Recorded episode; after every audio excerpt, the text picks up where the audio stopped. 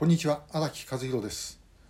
グローバリズムという言葉まあ一時はもてはやされましたがだんだんだんだん、えー、悪いイメージが多くなってきたような気がします。で、え、私も悪いイメージですね。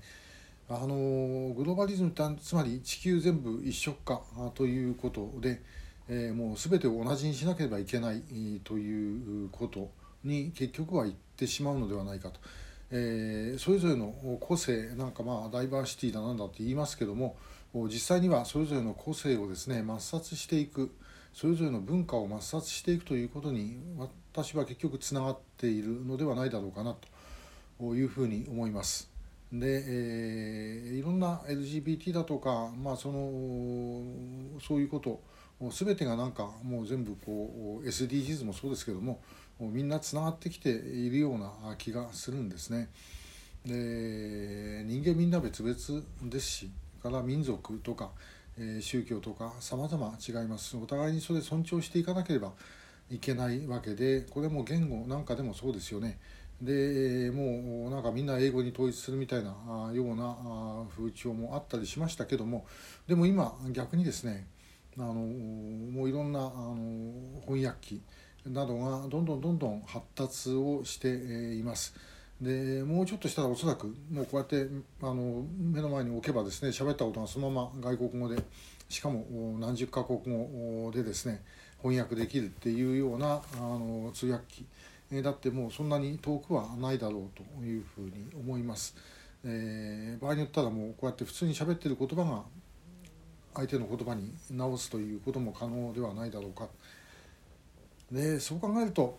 あえてですねグローバル化なんていうことを言う必要はないのではないだろうかなと思います。やっぱり日本は日本で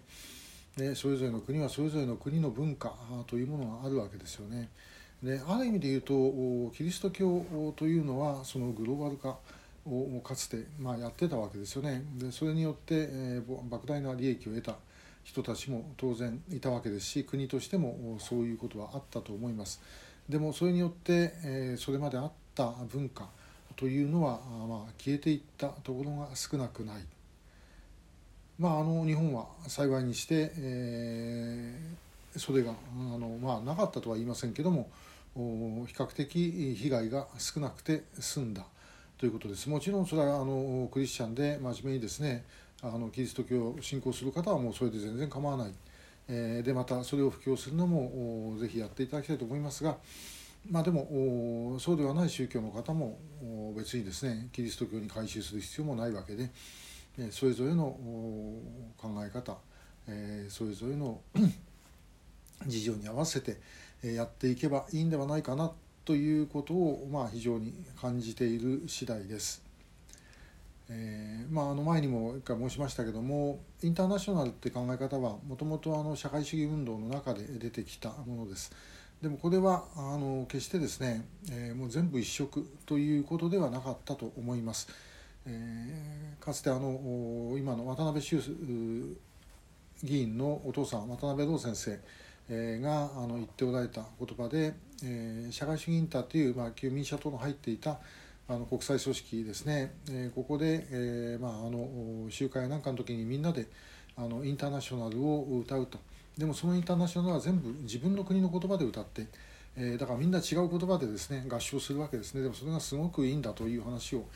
されていたのを覚えています。えー、そういうもんじゃないんでしょうか。やっぱりみんなあのインターナショナルっていうのはそれぞれの国があって自分の持ってるアイデンティティがあってそのアイデンティティ同士をお互いに尊重してですねそして交流し合うということではないかと、まあ、その中で切磋琢磨もあり発展もあるということで全部一色にしてしまうということではないだろうというふうに思います。えー、EU だってですね、あのもうあのユーロを使ってるおかげで、まあ、特に小さい国なんかはあの 金融政策も何もできない。えー、ということでですね、まあ、大変な苦労をしているわけであれある意味で言うと一つの象徴なのかもしれないというふうに思います、えー、グローバルっていう形でやれば強いものは結局勝ってそして自分たちのものをスタンダードにしてで弱いものはですねそれに合わさ合わせさせられるというようなことになる、えー、そうなってはいけないんだと思います。もう一回グローバル化ということの見直しが私は必要なのだろうというふうに思っている次第です。今日もありがとうございました。